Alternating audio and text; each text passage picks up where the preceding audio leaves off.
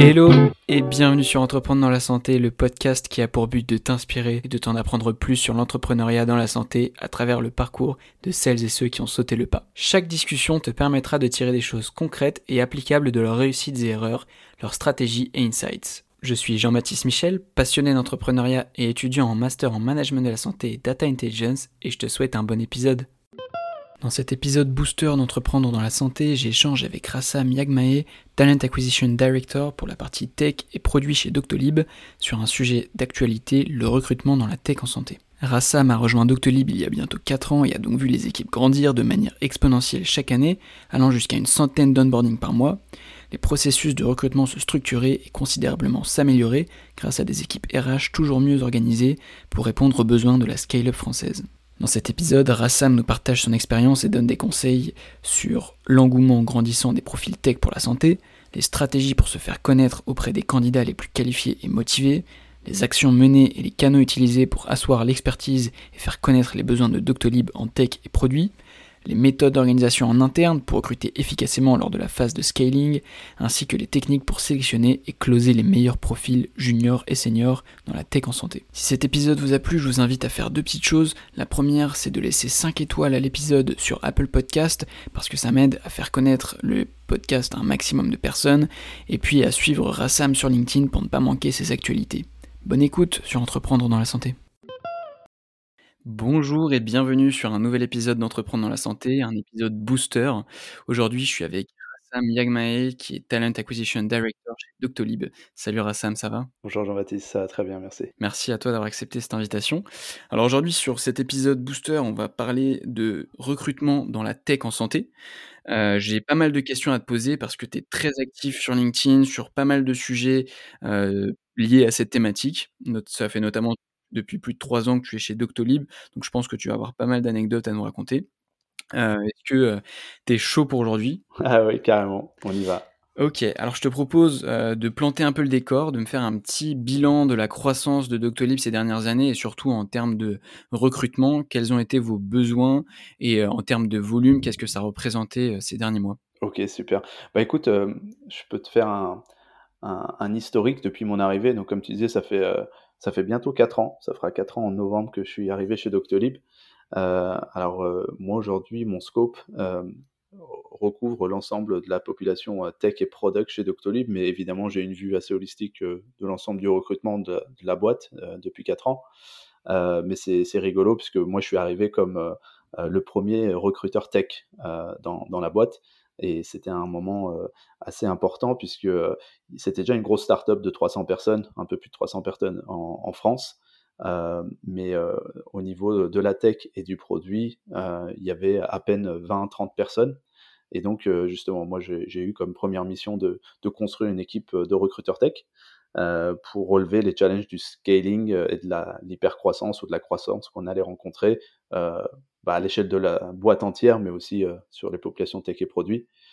Euh, donc euh, depuis, il y a eu plusieurs phases. on est passé de, de 5 à 60 recruteurs dans la boîte. mon équipe, on est passé de, de, moi tout seul à une vingtaine de personnes aujourd'hui entre Paris, Berlin, Nantes. et on a ouvert plusieurs pays aussi entre-temps et on a recruté beaucoup, beaucoup de, de monde. et aujourd'hui, on est plutôt sur un rythme bah, d'une centaine de personnes qu'on recrute euh, par mois et on sera pas loin de 2000 à la fin de l'année. Ok, c'est énorme. Euh, c'est bah, la startup qui recrute le plus euh, déjà en santé et puis en général, je pense que voilà, on, est, on est sur une position de leader à mon avis dans l'écosystème. Est-ce que tu peux m'en dire un peu plus sur les fonctions qui recrutent le plus pour qu'on comprenne par la suite, voilà, quand on va parler de, de tech, de, de data, d'ops, tout ça, voilà, qu'est-ce qu'il ce qu'il y a comme métier derrière ces, ces mots? Ouais. Bah, au, niveau de la boîte, euh, je dirais qu'il y a les, fonctions, euh, les premières fonctions euh, sur lesquelles le recrutement était le plus volumique, c'était les, profils commerciaux, les profils, opérationnels au support, puisqu'il fallait lancer le produit, le vendre et ensuite le maintenir pour avoir un, fort niveau de satisfaction. Et c'est ce qui était euh, euh, encore le cas quand je suis arrivé il y a 4 ans. C'était principalement des équipes sales, support, des commerciaux euh, sédentaires et, des, commerciaux sur le terrain un petit peu partout en France. Entre-temps, il y a des grandes familles, notamment la tech, on en a parlé, et on, en parlera peut-être plus en détail, mais dans la tech, les, profils de, développeurs euh, notamment sont pas mal, euh, volumiques. Et, euh, ensuite, des, équipes internes, je dirais, qu'on appelle core service chez nous, donc liées au recrutement, à la finance, juridique, etc. Ces équipes internes ont commencé à pas mal consommer aussi en termes de recrutement. Ok.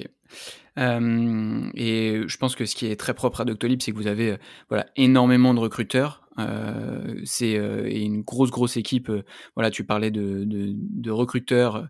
Enfin, toi, tu as créé une équipe de recruteurs dans la tech.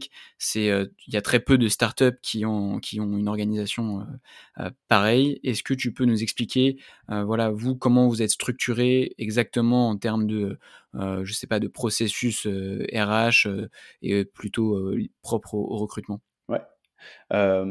Bah, en fait, on a, on a commencé à se spécialiser depuis quelques, quelques temps maintenant. Je pense que ça, c'est une tendance qu'on peut retrouver quand même euh, chez pas mal, euh, mal d'entreprises. Donc ça, c'est quelque chose qui existait très rapidement, puisque quand je suis arrivé, il y avait déjà quelques recruteurs qui, qui faisaient les postes non-tech, et, moi, je, suis arrivé avec cette mission de, de créer cette équipe-là. Et euh, c'est vrai que très rapidement, je pense au bout de 12-18 mois, euh, les, premiers recrues que j'avais étaient un petit peu euh, euh, des recruteurs 360. On faisait, on faisait un petit peu tout de, A à Z et sur tout type de profil dans la tech et aux produits. Et très rapidement, j'ai commencé à, spécialiser certains sur les profils les plus pénuriques et les plus volumiques. Et là, pour le coup, c'était les profils de développeurs chez nous, donc la grande famille engineering. Donc, c'est les développeurs, les engineering managers et, ainsi de suite. on va dire les, équipes qui constituent le, nerf de la guerre d'une feature team qui vont développer les nouvelles features. et ensuite, une fois qu'on avait ce noyau dur, petit à petit, bah, il y avait d'autres équipes qui ont commencé à faire sens, notamment le, produit qu'on associe beaucoup au produit et au design et à la data. On va dire ces trois familles-là sont, sous la tutelle d'une plus grande famille chez nous euh, de recruteurs dans mon équipe. Et ensuite, on va avoir euh, les profils qu'on appelle les euh, tech ops, donc dans, la, tech, plutôt les profils liés à, l'IT, à l'infrastructure et à, notre, au scaling de notre plateforme. Ça, c'est, on va dire, les, les grandes tendances dans l'équipe tech. Et ensuite, hors tech, on a toujours les grandes familles plutôt commerciaux, les sales, euh, les, familles euh, support opération, donc tous ceux qui vont plutôt maintenir et, maintenir un, taux de satisfaction et de support auprès de, nos clients. Et ensuite, les, les, fonctions un petit peu plus core service, interne, les, classiques, hein, marketing, RH, juridique, finance, ainsi de suite. Ok, super. Merci pour euh, ce bilan très complet. On va parler maintenant un peu de l'industrie avant de parler voilà vous de vos stratégies chez Doctolib pour euh, attirer, recruter et puis euh, voilà créer des équipes de, collaborateurs engagés et surtout recruter les meilleurs talents qui vont pouvoir faire grossir Doctolib. Est-ce que tu pourrais me partager toi ce que tu as pu euh, voilà constater dans l'industrie de la tech en santé euh, auprès des, des profils que vous recrutez. Pourquoi il y a un engouement pour la tech en santé s'il y en a un? Et, et, en particulier dans la e-santé, donc qui est la, on va dire la branche dans laquelle le Doctolib opère. Ouais, alors c'est marrant parce que moi j'arrive vraiment d'un background qui touchait de très très loin à la santé. Et à la limite, euh, quand ça touchait à la santé, c'est plutôt à, de la recherche, euh, euh, à de la recherche avancée via des entreprises de, labo, de, des labos ou des L'Oréal, des cosmétiques, etc. Donc j'avais une expérience très lointaine finalement du secteur de la, de la santé en général. Et à travers Doctolib, je dirais que le premier, le premier point, c'est qu'il y a une tendance, j'ai l'impression, qui évolue, mais il y a une tendance quand même de fond qui est, de penser que les projets autour de la santé sur les dernières années en France, euh, d'un point de vue euh, entreprise, c'est difficile, on va dire, à, mettre, à les toucher du doigt, quoi. C'est-à-dire que moi, quand je suis, quand Doctolib m'avait contacté euh, la première fois, évidemment, l'application, c'était en 2000, fin 2016-2017, 2017, euh, l'application, évidemment, je la connaissais, elle était dans mon, dans mon intimité presque avec mes enfants, euh, je, l'utilisais au quotidien. par contre, j'avais, j'avais pas du tout la, la, la je, je m'imaginais pas que derrière cette application, il pouvait y avoir une entreprise avec euh, des, personnes euh, aussi dynamiques qui sont en train de, construire quelque chose qui va grossir euh, comme ça. Pour caricaturer un petit peu, pour moi, c'était un service du ministère de la Santé. Et, je pense que ça, c'était un peu ça montre un tout petit peu l'engouement qui commence à, changer, parce que je pense que le, fait qu'il y ait peut-être un manque d'investissement ou d'inertie presque de certains acteurs de la santé classique faisait que les personnes n'y voyaient pas forcément un, palier possible pour, entre leur expertise métier, peu importe d'où elle venait, pour l'appliquer au monde de la santé. Ça change pas mal. Nous, on le constate. Alors évidemment, les pouvoirs publics, l'investissement que, que, que, peut faire les pouvoirs publics, le gouvernement, etc., avec la pandémie qu'on vient de, connaître en plus, qui, qui, qui, accélère tout ça, mais, mais aussi le fait que bah, je commence un peu à, mieux sentir aussi que tout ce qui est, parce que je pense que on peut mettre la biotech et la medtech un petit peu à part, dans le sens où bah, ça, ça, a toujours été des, des, des, euh, des, des, endroits où ça investissait, il y avait de la recherche, euh, il y a de l'innovation euh, depuis toujours. C'est des, des, process. Voilà, exactement. Et heureusement, par contre, la e-santé classique, à savoir, voilà, on transforme la, transformation, la transformation digitale touche enfin le quotidien des, des, professionnels de santé, des patients, etc.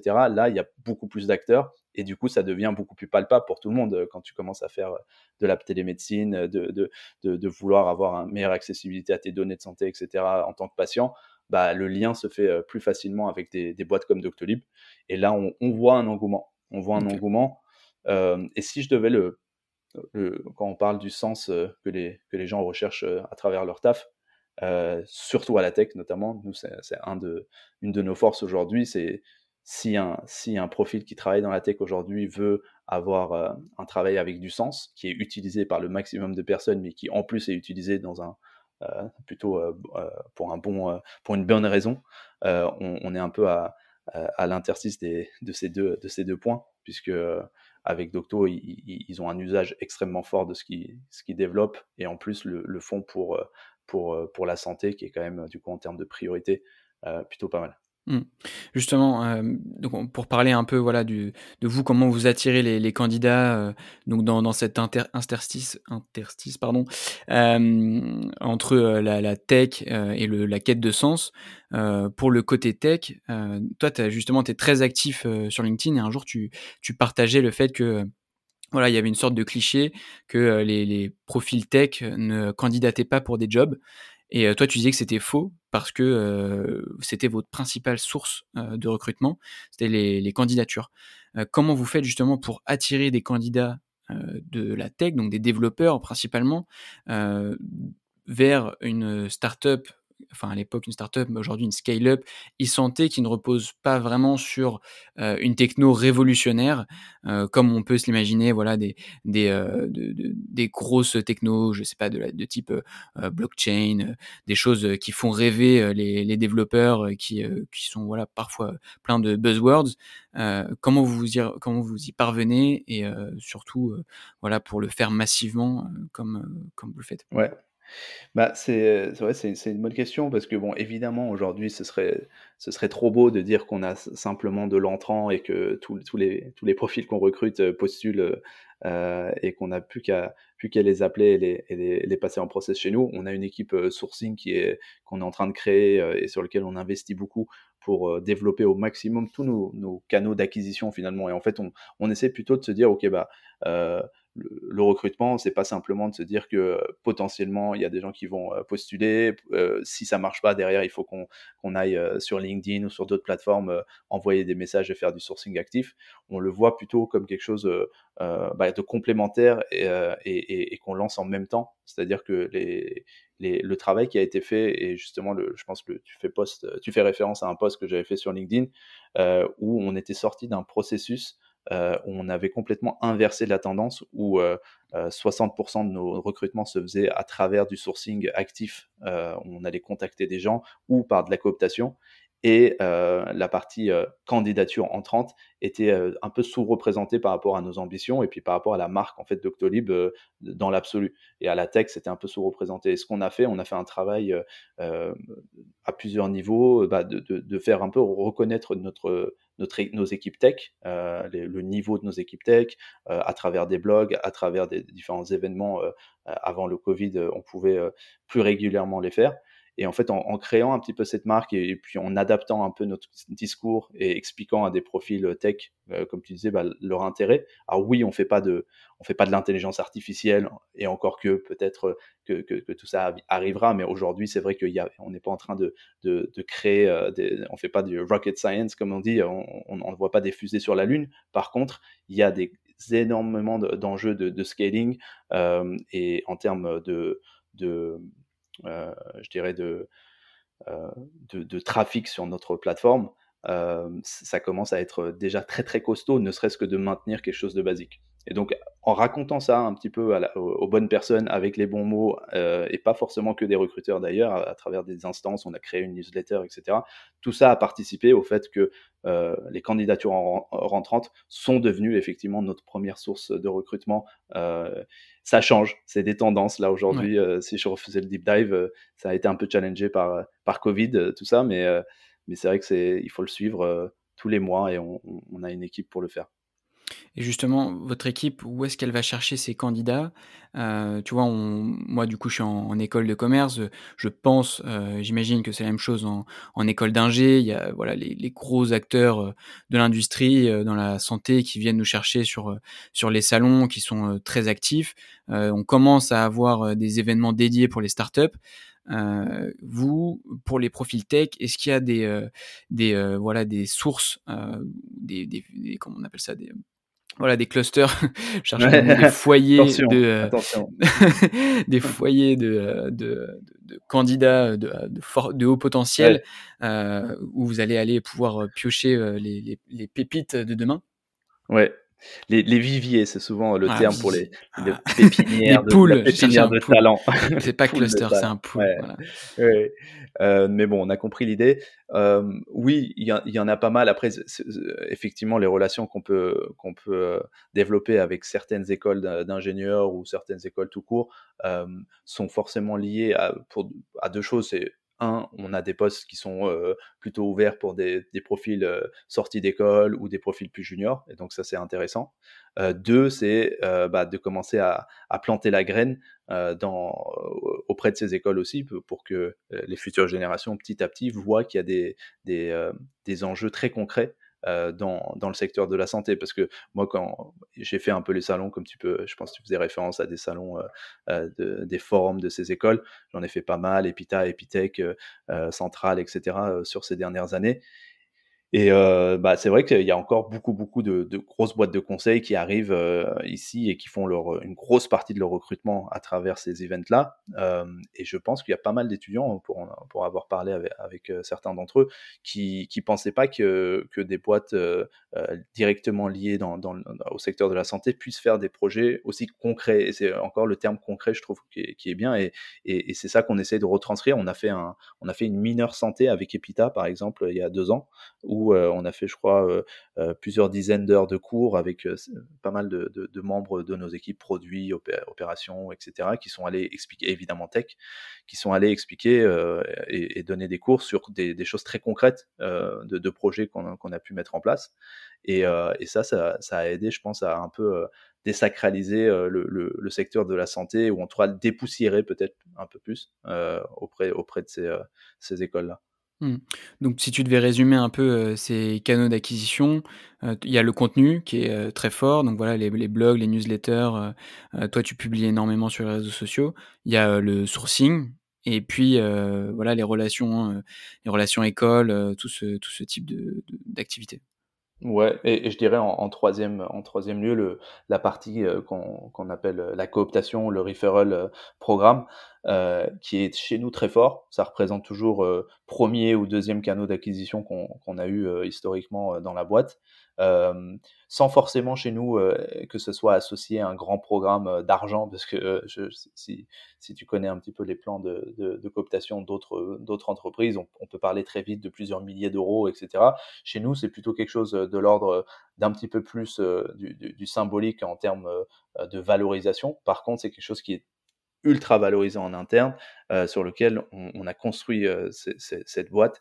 Et, euh, et, le fait de, recruter des personnes qui sont bah, forcément un peu passionnés, experts dans leur sujet, si demain, toi, tu es, je sais pas, ce qui te passionne le plus ou là où tu penses être le plus fort, si tu, si tu trouves un travail qui, qui le valorise, ça, et ben, tu as envie que, que, cette boîte qui a investi sur toi continue à, à pouvoir investir sur des personnes encore plus fortes que toi. Enfin, je fais souvent le parallèle bah, d'un grand joueur euh, d'un Mbappé ou, ou d'un jeune joueur euh, euh, qui arrive dans un club, bah, il, veut des, il veut des garanties pour savoir si ce, club-là va avoir un effectif compétitif, s'il va continuer à investir dans le temps. C'est pas une fin en soi que ce joueur-là soit recruté dans, dans, un, dans une belle écurie. Donc c'est un petit peu cet état d'esprit-là qu'on essaie de, de, de, maintenir dès qu'on recrute des personnes qui sont reconnues, experts, fortes dans leur domaine. Bah, on leur dit bah, aide-nous à continuer à en recruter d'autres et c'est souvent cette voie-là qui nous aide puisqu'ils vont nous aider à coopter euh,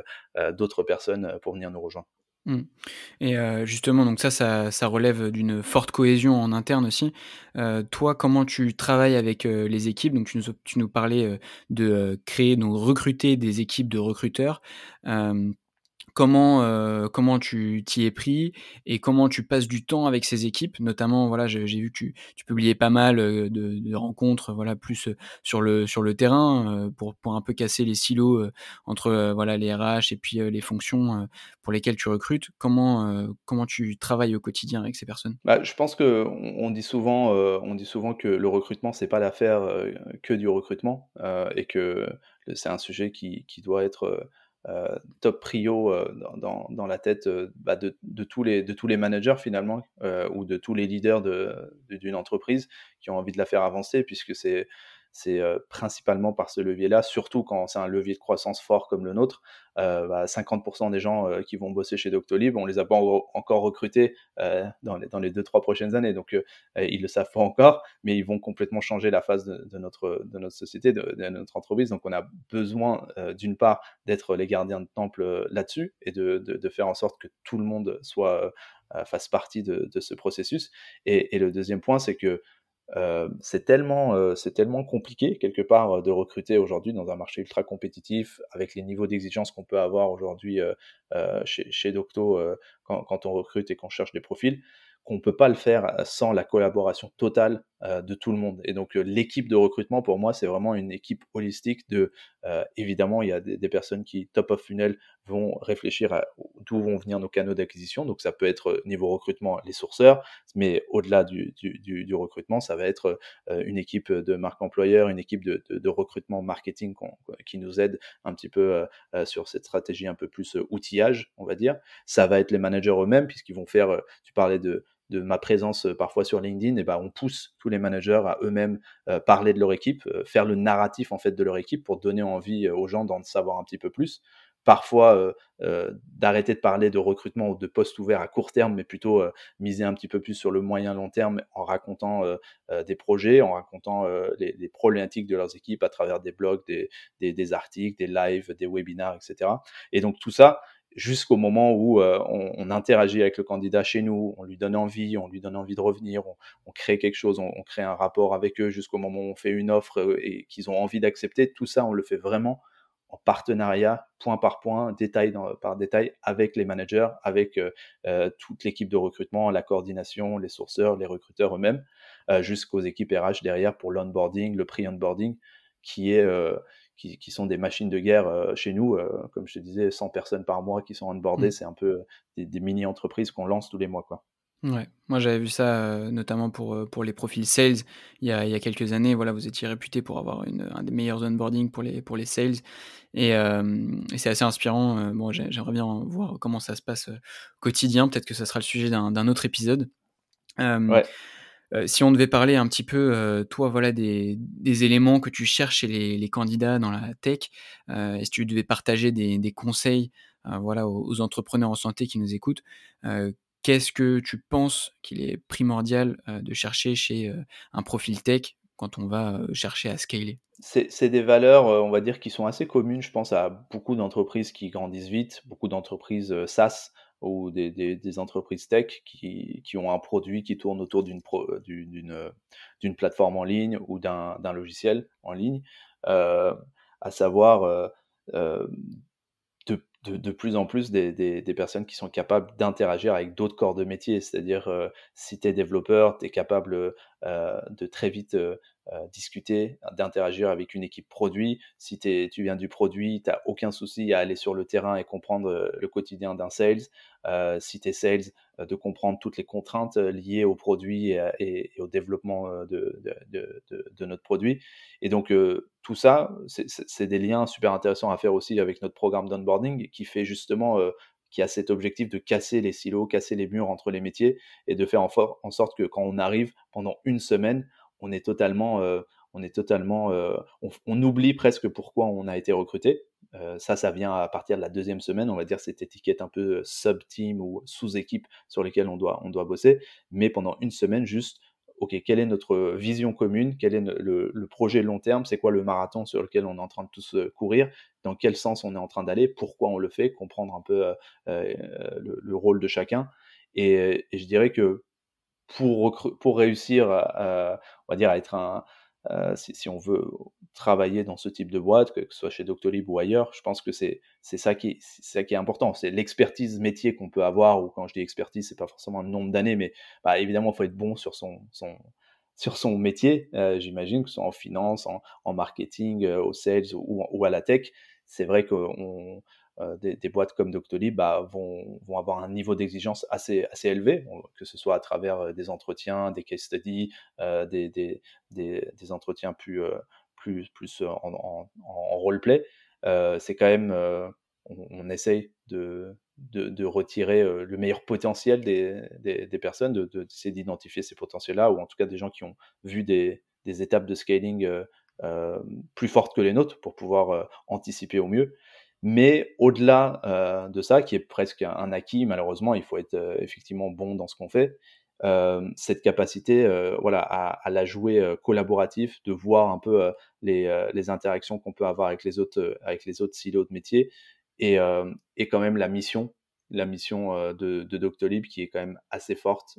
donc je pense que si on n'arrive pas à, se projeter et de croire dans la vision de ce qu'on peut proposer comme changement non seulement pour les professionnels de santé, mais pour les patients et presque une vision un peu de société. Euh, ça, peut, ça peut, on peut, on peut euh, un peu être moins engagé à long terme. Ouais, ça a beaucoup, beaucoup de sens ce que tu dis. Et justement, une fois vous que euh, vous avez trouvé la pépite, que cette personne a passé tous les, tous, tous les tests, on va dire, qu'elle remplit tous les critères. Qu'est-ce que vous mettez en place pour vous assurer que vous allez un peu euh, bah, la closer, voilà, closer un, candidat euh, Comment vous euh, faites en sorte que cette personne va bien rejoindre Doctolib?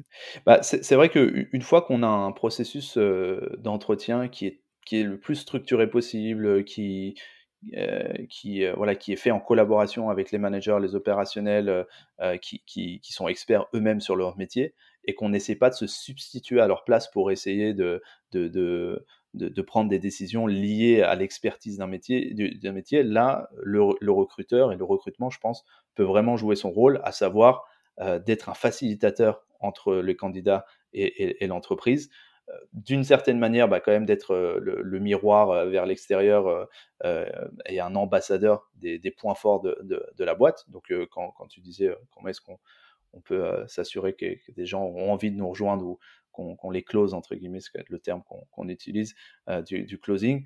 Ça passe par les premières étapes sur, toute la partie marque employeur, qu'est-ce que les gens ont comme image de Doctolib, mais de Doctolib comme entreprise? Est-ce que ça leur donne envie de, travailler chez nous, etc. Donc ça, c'est un petit peu avec l'équipe marque employeur qu'on travaille là-dessus, mais aussi on, spécifie vraiment dans le détail chaque, chaque étape et on, a, fait un, processus euh, assez lié au, cycle de marketing. Finalement, qu'est-ce qu'on a envie euh, de produire comme sentiment, comme émotion chez le candidat à chaque étape euh, de ces, points de contact avec nous. Donc la première fois qu'on va le contacter suite, à, suite à une candidature, bah, vraisemblablement devrait être peut-être différente de la première fois qu'on va le contacter s'il a jamais entendu parler de nous et qu'on lui envoie un mail de chasse sur LinkedIn. C'est ne serait-ce que de prendre, tu vois, de, de, prendre acte de cette différence, c'est déjà comprendre un peu la subtilité, parce que dans un cas, évidemment, la personne va déjà, euh, connaît peut-être déjà Doctolib, a une envie euh, euh, de nous rejoindre, mais il fait quand même un acte de candidature, versus un autre où il a rien demandé à personne et c'est à nous de, de, le contacter, etc.